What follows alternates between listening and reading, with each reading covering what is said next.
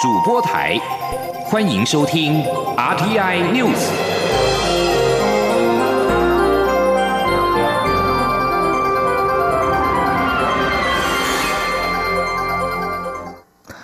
各位好，我是张旭华，欢迎收听这节央广主播台提供给您的 RTI News。全球 COVID-19 疫情近来不断的扩大，而国际间又有元首染疫了。法国总统府今天发表声明表示，法国总统马克宏确诊 COVID-19 武汉肺炎。法国总统府在声明中指出，马克宏是在出现初步症状之后进行检测，于今天确诊。声明指出，马克宏将会遵循国家规范，自我隔离七天，并且将继续进行办公，透过远距方式来执行任务。除了马克宏是最新的确诊案例之外，先前包含英国首相强生、美国总统川普、加拿大总理杜鲁道、巴西总统波索纳洛、白俄罗斯总统卢卡申科、洪都拉斯总统叶南德兹、瓜地马拉总统贾迈代，还有上个月宣布确诊的乌克兰总理泽连斯基，都已经传出确诊。在国内方面，中央流行疫情指挥中心今天公布，国内新增了八例境外移入 COVID-19 确定病例，分别是来自美国三例，还有印尼的一例，以及来自俄罗斯的莫斯科古典芭蕾舞团成员四例。受邀来台演出的莫斯科古典芭蕾舞团的五十二位团员之中，目前已经有八位团员确诊，原定台湾十二场演出被迫全数取消。主办单位联合数位文创董事长李彦甫今天受访表示。第一时间得知结果，经纪人和团员情绪的确有反弹，并且对两度检测结果不同有所质疑。由于检测阴性的团员有些想要提早离开台湾，李彦甫透露，目前双方政府都已经出面介入协调，一旦确定，联合数位文创会协助处理后续事宜。记者江昭伦报道。莫斯科古典芭蕾舞团在隔离十四天期满后，两度裁剪，检测出有八位团员确诊，使得演出被迫取消。主办单位联合数位文创已经宣布接受民众退票，并全额退费。联合数位文创董事长李彦甫表示，这次邀演是在一年多前就敲定，疫情爆发后，他们也想过取消，但因为舞团愿意提前来台隔离，所以他们评估后决定如期举行。相关防疫费用就花了新台币五百万。如今因为团员确诊，使得演出被迫取消，损失估计破千万。李彦甫说：“那这次呃舞台来台呃演出的呃成本费用非常的高，那一万五千张的票已经全部的卖完，那对于呃公司的损失是非常的巨大，呃我们估计会有千万元级以上的损失。呃我们跟舞团签有呃相关的演出的呃合约，所以是由。”联合书文创公司来负最后的责任，所以所有的呃呃演出上面的这次产生的亏损，会由我们公司来做全最后的负担。李彦甫也透露，检测结果出炉后，团员确实有不少的情绪反弹。一方面是质疑隔离期满再裁剪是遭特殊对待，同时也对同样由台北荣总检测第一次是阴性，第二次却出现阳性的检测结果有所质疑。联合文创已经委由莫斯科在台办事处人员协助安抚情绪。李彦甫说：“我想舞团它最大的反弹是来自于第一个，他们觉得他们被呃设定了一个呃特殊的规格。我我想基于呃对台湾民众的安全的考量，我们也必须请舞团来接受这一点。那舞团的第二个比较大的反弹在于，他们两天前才检测是阴性。”的人，然后在两天后检测是阳性，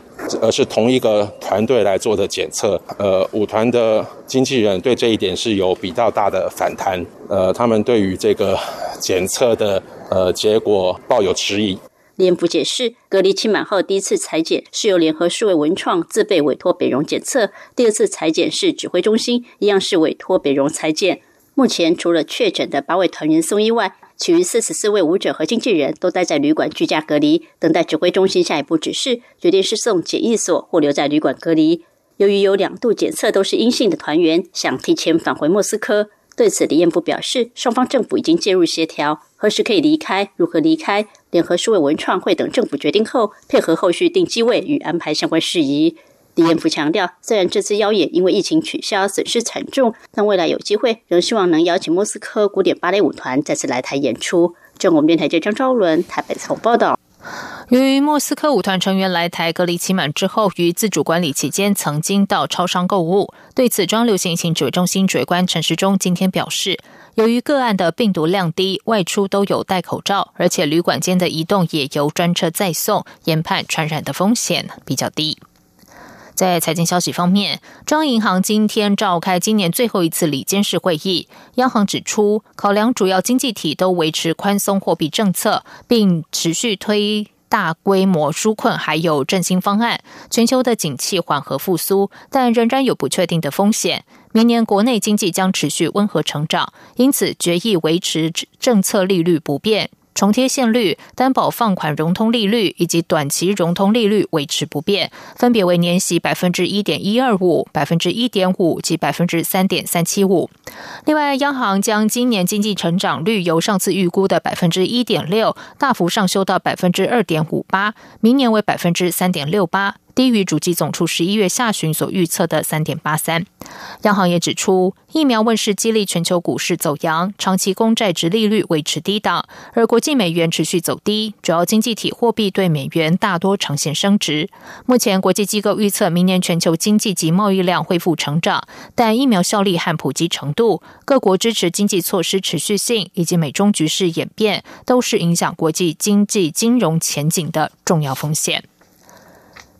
台湾今年以来新台币对美元汇价强劲走升，央行进场调节成为常态。由于台湾已经被美国列为汇率操纵国观察名单，如果再符合第三项，也就是年度内重复进行境外汇购买金额超过 GDP 的百分之二，就会被列为汇率操纵国。央行总裁杨金龙今天在央行里监事会后记者会上表示，美国持续宽松对台湾就是挑战。如果外外汇市场有危及金融市场稳定，央行还是会进场调。节，至于会引发什么后果，只能以后再说。记者陈林信宏报道。新台币对美元汇价十七号盘中在升抵二十八点一元价位，出口商苦恼，希望新台币升值速度放缓。但如果央行持续阻升，很快就会达到美国汇率操纵国的三项要件，进一步受到美国贸易报复，让央行陷入两难。央行十七号举行今年最后一次里监事会议，新台币汇率问题在里监事会议上正反击战。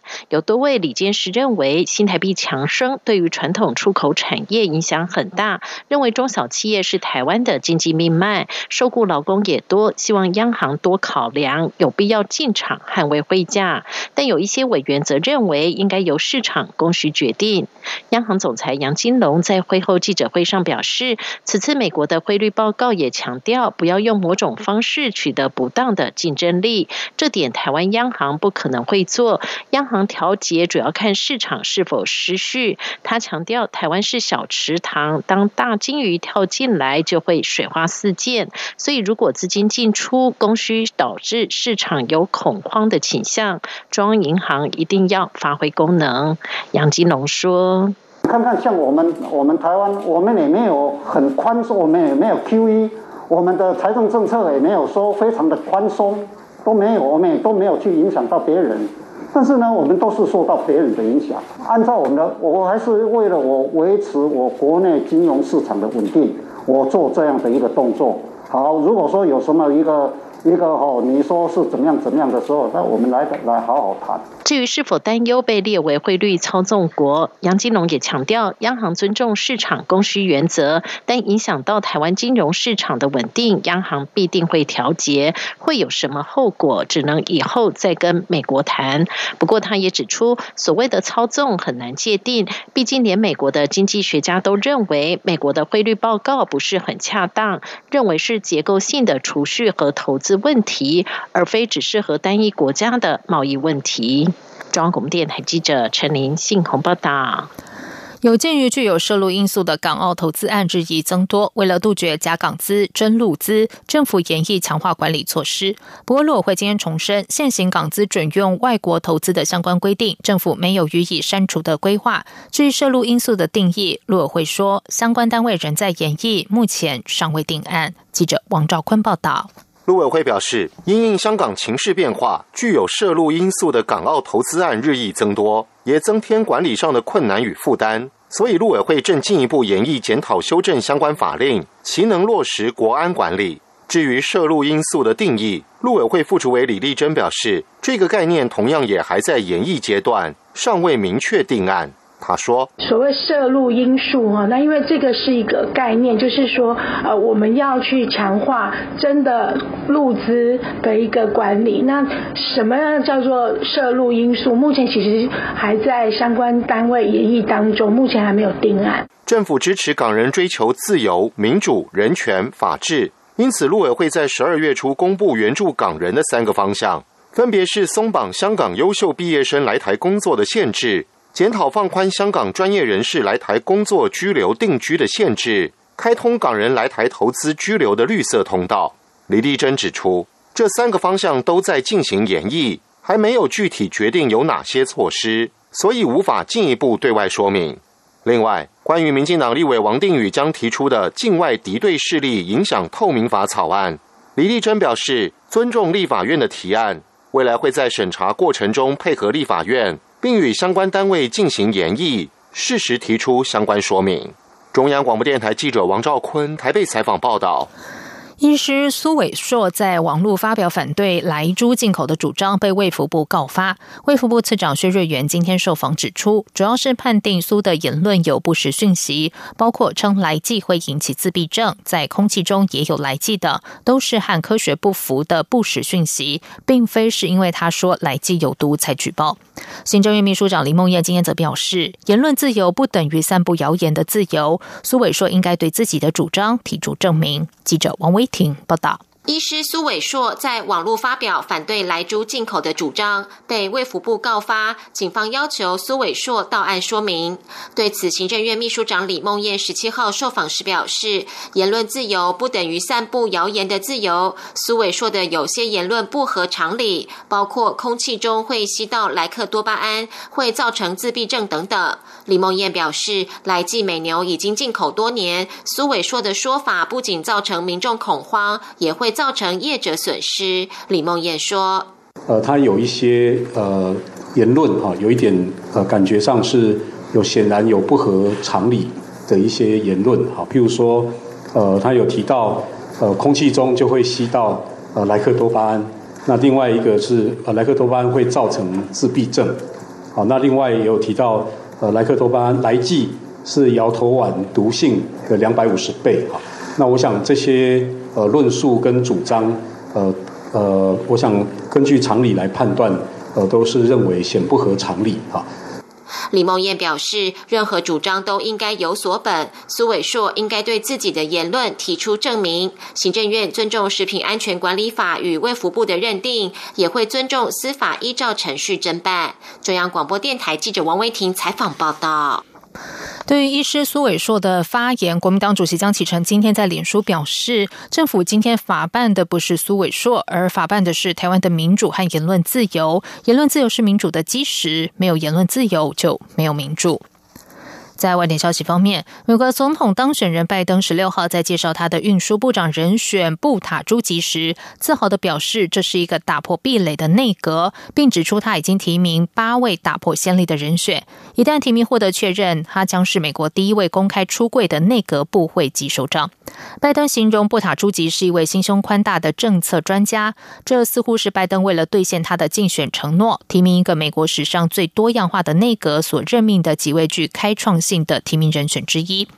副总统当选人贺锦丽也在拜登这项历史性人士挑选名单中。她将成为美国首位担任副总统的女性和有色人种。其他还包括前美军中央司令部司令奥斯汀将成为首位的非裔国防部长，而叶伦将成为第一一位主掌财政部的女性。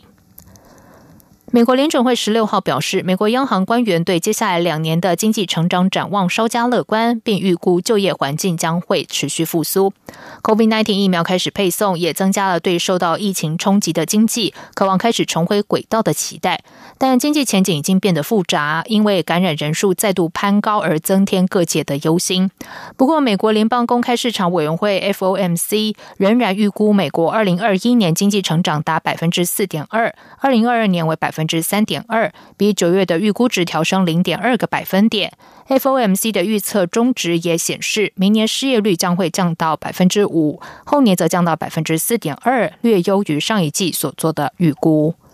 这里是中央广播电台台湾之音。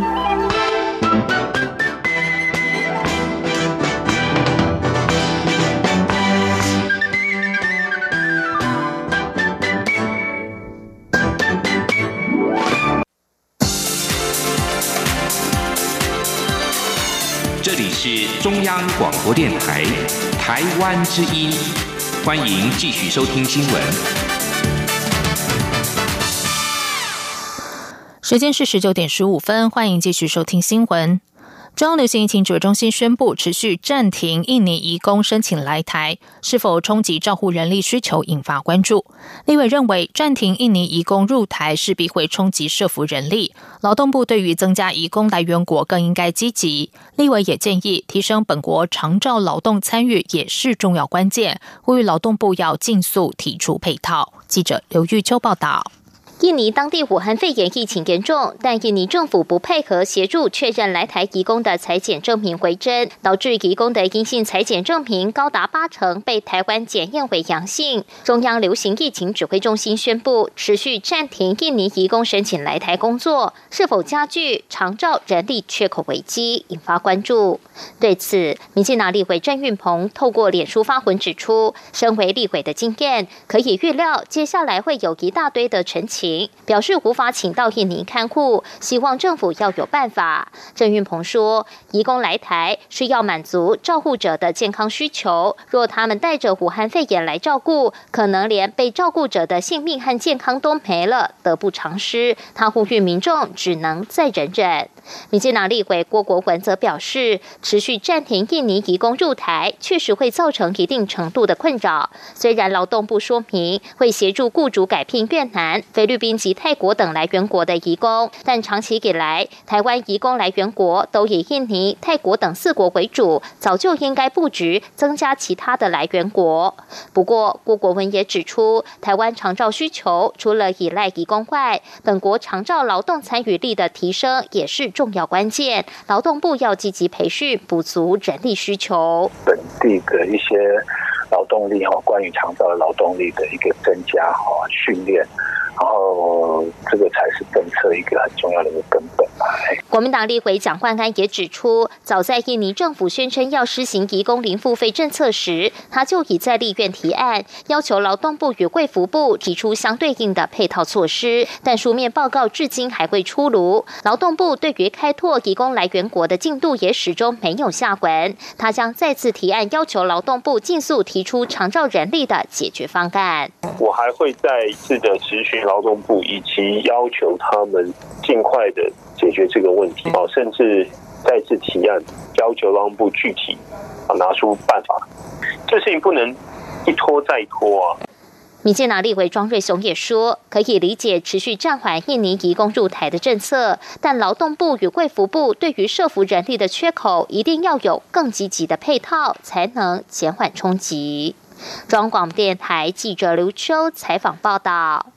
行政院会今天通过《都市更新条例》部分条文修正草案，提供中高楼层老屋重建诱因。内政部次长花敬群表示，针对高楼层危险集合住宅都更案，容积奖励最高可以到一点三倍。记者王威婷采访报道：围老条例实施后，围老案件已经超过一千一百件完成核定，其中两百六十案完成都更案核定。有鉴于地震时高楼层集合住宅更容易出现伤亡，行政院会十七号通过都更条例部分条文修正草案，提供中高楼层危险集合住宅都更诱因。修法重点包括，未来高楼层危险集合住宅一旦通过都更计划核定。实施，只要达成至少超过百分之八十权利人同意，事业计划经过完整审议，权利人保障到位，做好拆迁安置，就可以免除地方政府代为拆除的协调程序，动用建筑法第八十一条的程序强制拆除。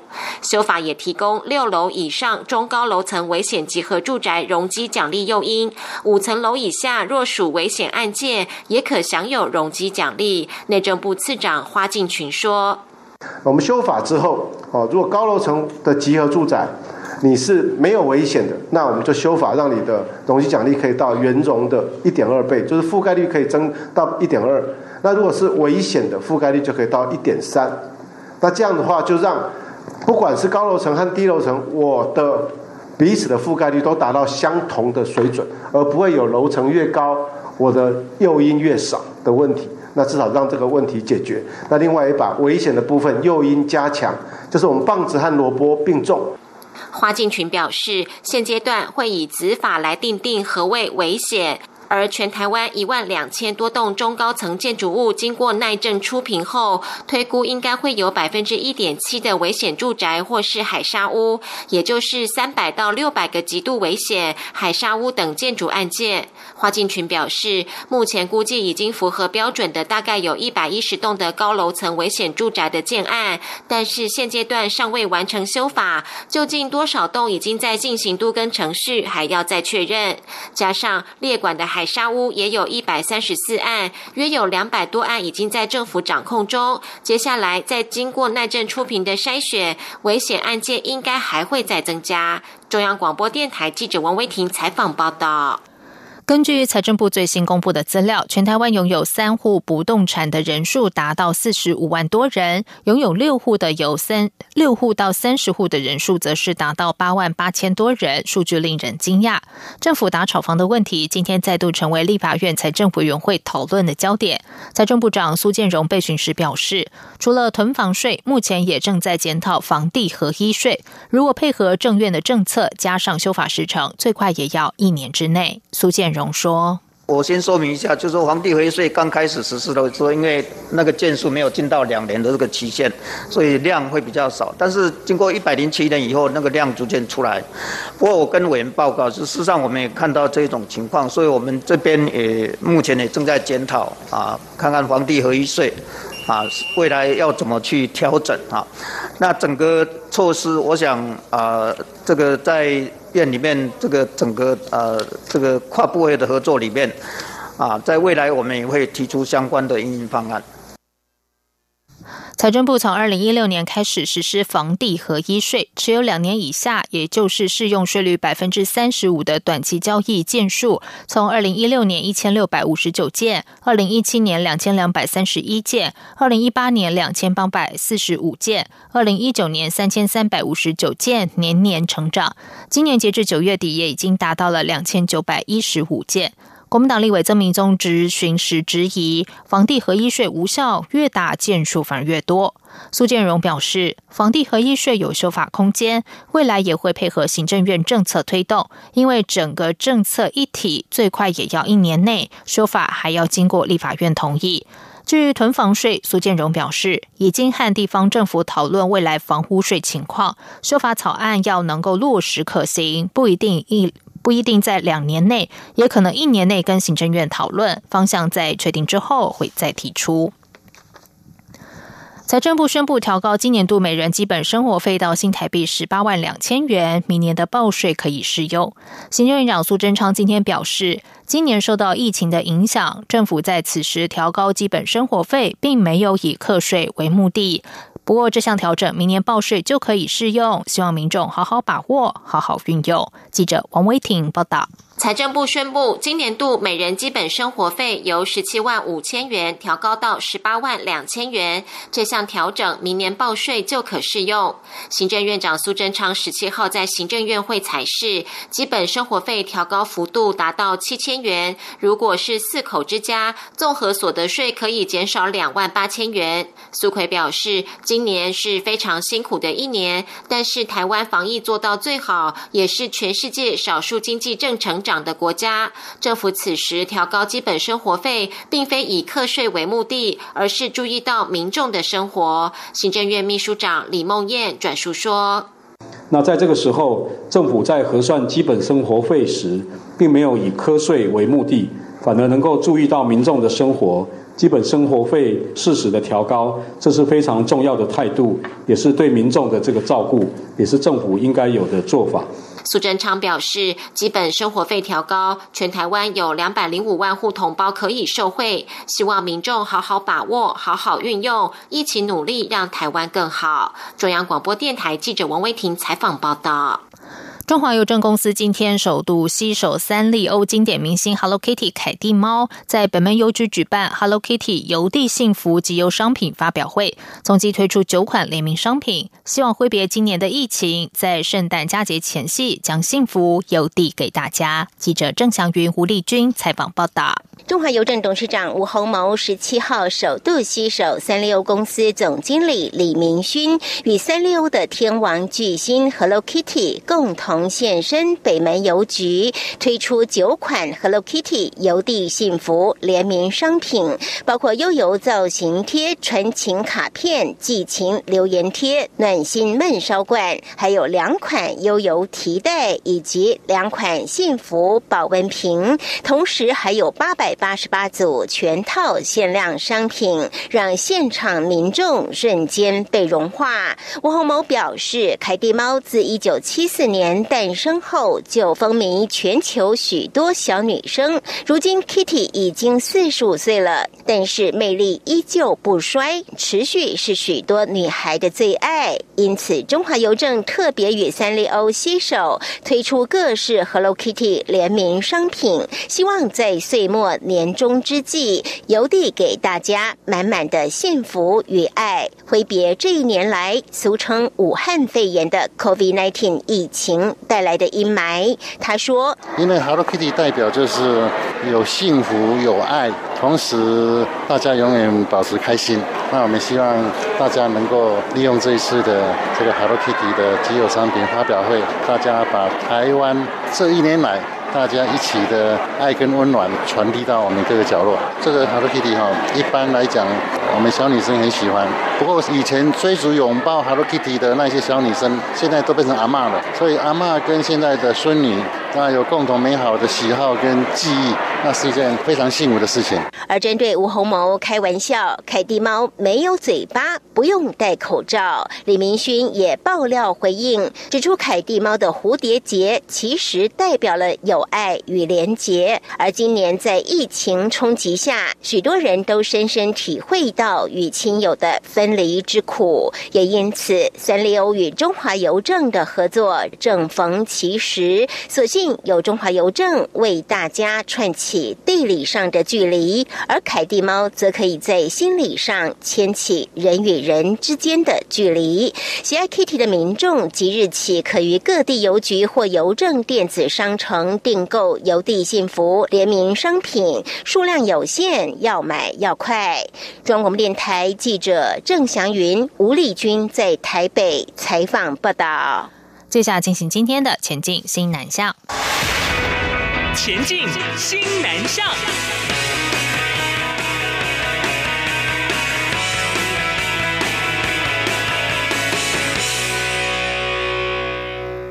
第三届台湾印度线上展十六号登场，内容涵盖医疗保健、时尚生活和美妆、精密工业以及。智慧科技有超过一百二十家台湾厂商参加，向印度展现台湾在地人文特色与高科技、高品质的产业优势。贸协董事长黄志芳致辞时表示，台湾和印度在经贸、文化与投资的关系越来越紧密，特别是近期全球供应链转移，让台湾有更多电子大厂选择到印度投资。印度电子资讯部次长萨哈尼则是强调，台湾是亚洲地区的主要投资国，包括电子大厂富士康、微创、和硕在内，目前有一百六十多家台湾企业在印度投资，双边合作能够创造双赢，不仅满足印度国内对电子硬体产品的需求，也可以促进台湾的出口成长。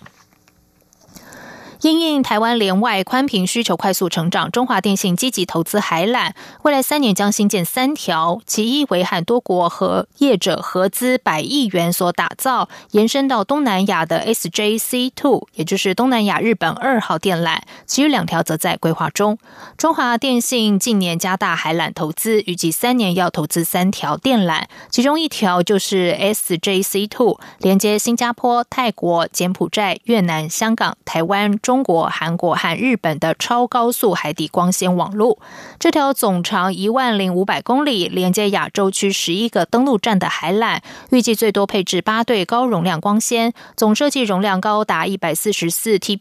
Tbps，预计将能够满足像是物联网、机器人、人工智慧，还有虚拟实境等等多样化高宽频需求的网络服务。以上新闻由张旭华编辑播报，这里是中央广播电台台湾之音。